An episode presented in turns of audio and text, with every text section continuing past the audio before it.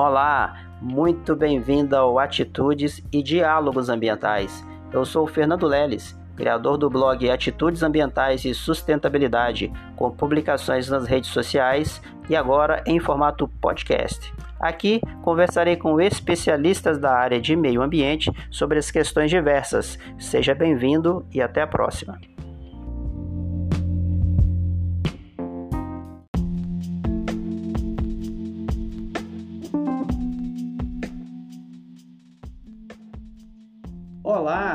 Bem-vindos ao Atitudes e Diálogos Ambientais. Hoje nós temos a presença do professor Felipe Sales. Professor Felipe, muito bem-vindo ao Atitudes, tudo bem com o senhor? Opa, Fernando, boa noite, tranquilo? É um prazer estar aqui participando desse, dessa gravação do podcast Atitudes e Diálogos Ambientais. Professor, eu vou, vou ler o currículo do senhor aqui agora, que nós temos a presença de uma pessoa qualificada, o professor Felipe. Ele é graduado em agronomia pela Universidade Federal do Ceará em 2005, também possui mestrado nessa mesma universidade em 2008 e é professor efetivo do Instituto Federal do Maranhão. Tem experiência em agronomia com ênfase em agricultura tropical. Atualmente encontra-se afastado para fazer um doutorado em produção vegetal aqui na Universidade Federal de Minas Gerais, em Montes Claros. Qualificação, né, professor? Sempre, né? É, é a formação continuada, que é importante, a gente vai falar sobre isso aí no decorrer do, do da temática. Ok, professor. Professor, a, a, o ensino em si, né, a função do professor em si, é muito importante essa questão do engajamento, né? É, nesse episódio aqui nós vamos falar sobre isso, sobre o aprendizado, as práticas sustentáveis, né? De forma geral, quais são os desafios do ensino para a formação de cidadãos mais conscientizados e engajados nas práticas sustentáveis. Meu ponto de vista, eu acredito que assim não basta somente a gente ir lá no, no, no colégio, na academia, de, vocês sempre citam isso, né? E absorver o conhecimento. É, é importante praticar, né? E absorver o conhecimento e prati, prati, praticar e, por que não, disseminar o conhecimento. É isso aí, Fernando. É... A gente está dentro de uma instituição onde tem a missão de é, capacitar recursos humanos, né? Atualmente eu estou, é, atuo mais no ensino médio, no curso técnico, e, mas a gente sabe que começa lá na, no ensino infantil, né? Nas, na ciência, lá é que tem que já ter aquele incentivo, através daquelas práticas iniciais, daquele incentivo inicial dentro das ciências como um todo, para poder afunilar e engajar o jovem, o adolescente no decorrer da sua formação. Ou seja, as práticas para absorver conhecimento tem, na minha visão, eu gosto muito da prática. A prática, os projetos ambientais são as formas mais, é, como é que eu posso falar, mais que a gente consegue atrair a atenção né, daqueles, daqueles que ainda não acreditam, que não acham importante.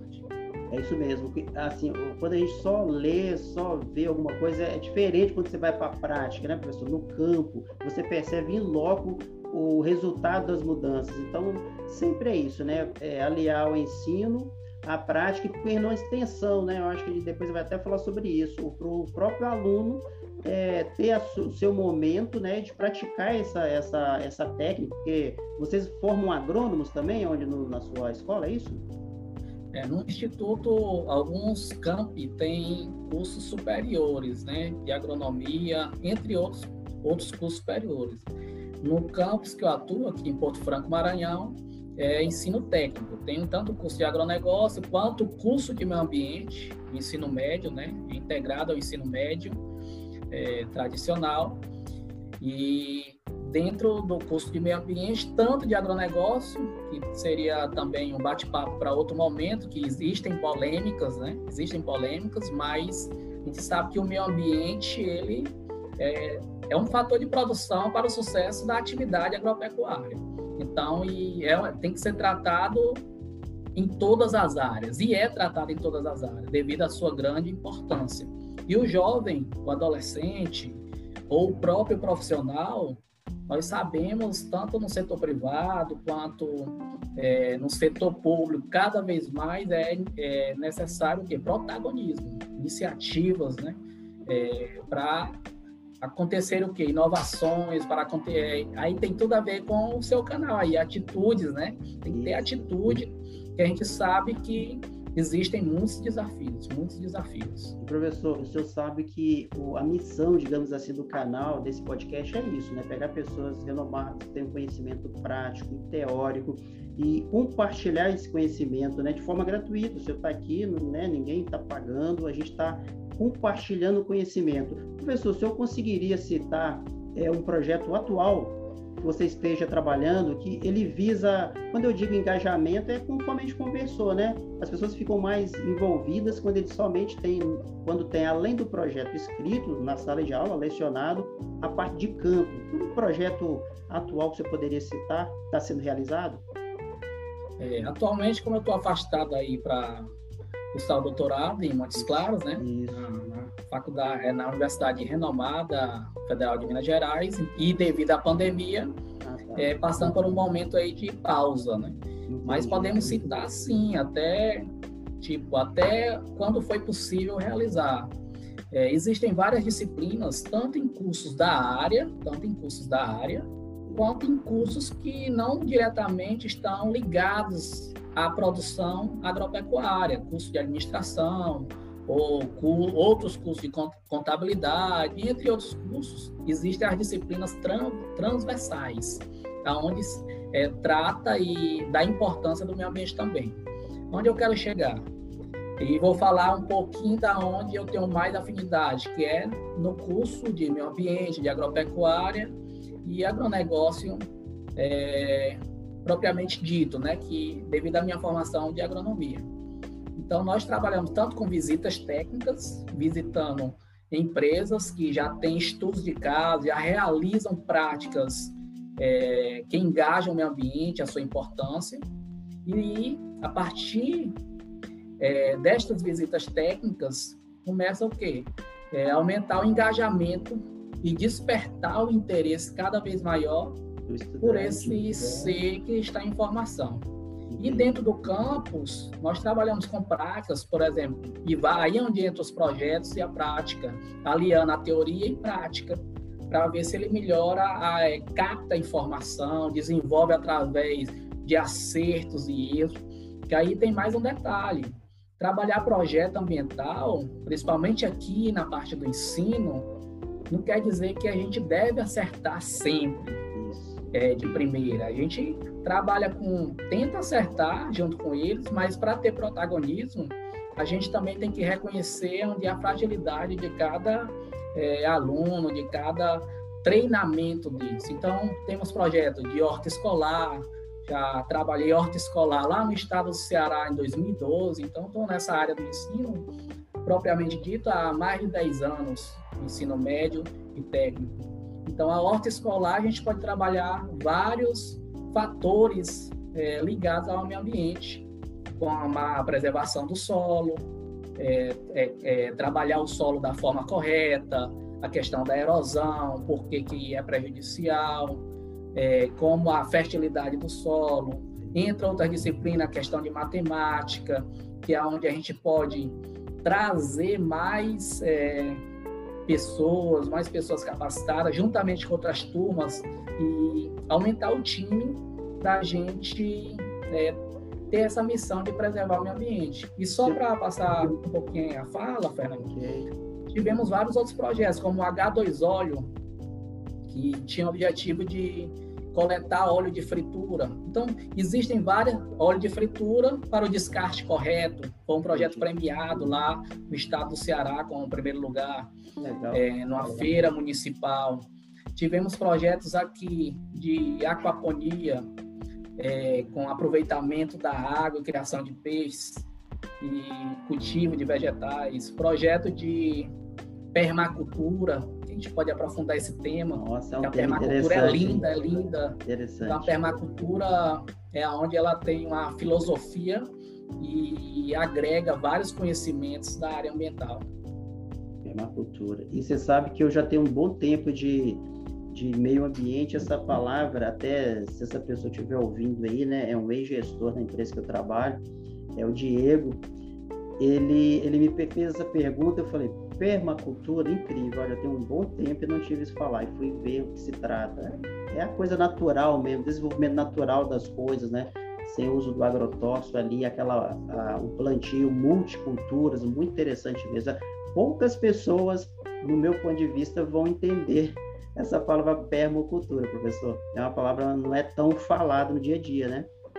Exato. E que é, uma, e é antiga, né? Então a permacultura vem o quê? De uma cultura permanente. E a interação de vários meios bióticos que têm vida, seja animal, seja vegetal, com meios abióticos, como a luz do sol, a questão dos ventos. E o foco maior disso tudo é o quê? Através dessa interação, é, existir uma sustentabilidade cada vez maior e uma dependência cada vez menor dos recursos que estão não renováveis, no caso. O senhor através da, de um planejamento permacultural. Isso é interessantíssimo. Mas só que aí, Fernando, a gente sabe, e pode entrar no tema da compostagem, que eu vejo que você também pratica Gosto aí, demais. mostra. E eu tive essa experiência também no Ceará, que lá tinha um refeitório para fazer o desgaste correto, mas aí entra o quê? A questão ambiental ela é complexa. Então a gente também não pode afastar aquele, aquela pessoa que ainda está sem Iniciado. gostar profundamente. É. E tem, a gente tem que aumentar o time, porque existem muitos detalhes e cuidar do meio ambiente como todos, projetos ambientais, eles também são complexos, né? Também são complexos, precisam de algumas técnicas. E é aí onde eu acredito que a gente tem que cativar. Então, a técnica da compostagem é antiga, é simples, é viável, sim, mas ainda existe muito preconceito por muitos, sejam jovens ou adultos. Aí onde a gente tem que, nesse bate-papo e através dessa missão, o que podemos fazer para atrair? Às vezes até eu mesmo, o que é que eu tenho que fazer mais aqui para ter mais atitude ambiental? É na sua casa, né? Na sua casa. Na, na casa. É, muito importante isso aí. E o senhor citou também o assunto das hortas, eu já quero falar um pouquinho da horta também, que eu gosto desse assunto de horta, é muito interessante, porque nada melhor do que uma horta que todo mundo está acostumado a ver, né? Para trazer esse assunto à tona, porque o aluno que aprende uma horta na escola técnica lá, ele chega em casa e vai melhorar a sua horta de casa. Ele sabe, oh, esse assunto eu, eu, entendo, eu conheço, é claro que ele vai aprender mais técnica, né? Aí começa, igual o que o senhor citou, foi bem interessante. Ao invés de jogar aquela técnica em cima, de calcário, de adubo, aqueles cálculos bastante complexos, você começa aos poucos, ó, vamos preparar essa terra, chama de adubo, compostagem de forma mais simples, ao invés de entrar no calcário, né? Falar de aproveitar uma água, né? Uma água que pode ser aproveitada. E aí quando leva o assunto para a casa do estudante, ele tem muito mais visão de, de engajar, porque a gente está falando de engajamento. Como que a escola, como os desafios do ensino para engajar esse aluno, para que esse aluno é, tenha mais vontade de tanto de, de praticar, levar o conhecimento à frente, porque o senhor, eu, o senhor e muitas pessoas são aqueles que foram é, capitaneados, foram ó, pegos aí pela área ambiental, não é isso? Um agrônomo que poderia formar em agrônomo e trabalhar no banco. Não, está ensinando, está engajando, nós está aqui no podcast aqui, está aqui no YouTube, gratuitamente, no seu horário de folga, repassando conhecimento. Isso aí é gostar. Concorda, professor? Exatamente, Fernando. E existe desafio. Desafio pessoal, de, desafio profissional. E eu tenho um prazer de compartilhar que eu no início da minha carreira, eu trabalhei tanto na, no setor privado, a gente falou de banco, então Banco do Nordeste, então tive a oportunidade de trabalhar no Banco do Nordeste no início da minha carreira, então tem essa visão do setor público. Teve um período lá também na fase de formação que eu fui ser produtor rural, empreendedor, então essa, tem essa visão como empreendedor até o ponto que cheguei o quê? Na parte do ensino. Então eu venho da academia, a gente sabe, tem que haver conexões, né? As conexões é interação, porque senão é, a questão ambiental fica, digamos assim, um gap, fica fora de time. Fica a gente querendo inovar, quer, a, as empresas precisando crescer, gerar emprego, e ainda assim é, com falhas no meio ambiente. Embora a gente sabe que muitas empresas privadas dão exemplo na questão ambiental, né? Claro, através das leis, das políticas públicas, dos normativos, assim como tem outras que também falham bastante, né? E é aí onde a gente precisa pensar, evoluir, porque o ensino ele tem que formar esses novos profissionais, né? Esses novos técnicos, esses novos gestores com exatamente com essa sensibilidade, essa consciência é, muito maior com, é, com relação ao meio ambiente. Então, o desafio é esse. E, no meu ponto de vista, um grande desafio é exatamente o que? Como fazer essa conexão, né? Porque existem falhas em questão do tempo. Às vezes, uma política pública está atrasada, a empresa está avançada, o ensino, então, a gente está caminhando no mesmo planeta. Inovação inovação a palavra, né, professor Felipe? Inovação. Que às vezes está sem recurso pelo, pelas instituições de pesquisa, né? próprias políticas do governo, às vezes, né? não é o nosso caso de entrar no mérito político, às vezes pode reduzir. Aí é nesse momento que entra a inovação, que entra a inovação, que entra a vontade de fazer diferente, fazer com pouco, mas fazer com qualidade, com vontade. Era isso. Eu até ia fazer essa pergunta mesmo, que a gente uma, uma possibilidade, uma sugestão ou que o senhor acredita que poderia ser feito assim para melhorar esse engajamento no Brasil? Talvez a resposta seja essa, né?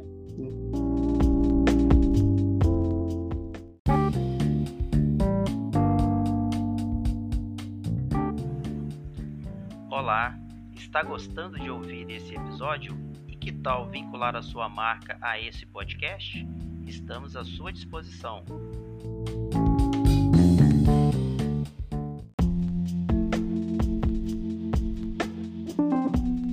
Engajamento, é fazer com inovação, com pouco recurso, mas com qualidade. É, entra, entra as estratégias com relação à educação. Né? Sem investimentos na área da educação, é, a gente fica praticamente é, sem aquele norte, né? Fica perdido. Então, o investimento na, na educação, desde o ensino fundamental, ao ensino básico, em todas, as, em todas as etapas, é importantíssimo para a gente vencer é, e, e ter pessoas protagonistas. Então, a gente, desde o grande porte ao pequeno porte, né? Desde uma horta em um vaso que a gente pode cultivar um gengibre, um alface, até um projeto de grande porte de uma preservação de uma nascente, de um reuso de uma água de um esgoto tratado que existe né, na, nas estações de tratamento de esgoto. Então, a área ambiental ela é muito ampla, né? muito ampla e que reflorestamento, né, que a gente precisa e são, são ações o que contínuas que existem existe e cada um de nós pode contribuir com isso. E tem muito Aí, que fazer, né? Muito fazer. É muita coisa para ser feita e a gente tem que ter atitude ambiental. e aí eu parabenizo aí você já desde já, porque eu me sinto até cobrado assim de opa, vamos lá, vamos, não pode, vamos mais um, isso é importante, essa Legal. atitude ambiental. E aí, para os nossos, ouvi os nossos ouvintes, aí, os seus alunos, seus futuros alunos aqui na região de Minas, Montes Claros, né, você deve lecionar algumas matérias que eu sei que geralmente doutorado, se tem umas disciplinas de lecionar, fica aí o recado, né? A gente precisa motivar, precisa se engajar, fazer coisas diferentes, para que a gente não, para gente que a gente possa a gente possa aplicar as práticas no dia a dia, que seja como você falou, uma compostagem, que é uma o, a, aos nossos ouvintes do, do, podcast, às vezes eu costumo citar esses nossos diálogos aí na internet, né? A gente tem blog, trabalha também com essa motivação, esse engajamento das pessoas. Cerca de 40 a 60%, né, professor, dos resíduos orgânicos, eles vão para o aterro. E a maioria dos aterros não fazem compostagem. Então, fica aqui a dica do Atitudes, ó. Façam compostagem, o mínimo, o pouquinho que você conseguir fazer, ou pelo menos você separe o seu resíduo orgânico do seu resíduo seco, né, professor? Que ele não se misture. Pelo menos que o seu resíduo reciclável não perca a qualidade quando ele mistura com restos de alimentos, né? Exatamente. Aí, Fernando, aproveitando aqui, quando tiver o tempo aí, você avisa, mas está tranquilo aqui, tá, tá, tá bem tranquilo. Tá é, com relação a esse descarte correto dos resíduos, aí eu aproveito para é, a gente aqui e chamar a atenção de muitos que vão ouvir aqui e vão assistir posteriormente é o que às vezes a gente dentro da, da escola, dentro do ambiente escolar, dentro ali na formação, é, sensibiliza, orienta, a gente faz o descarte correto, separa, eu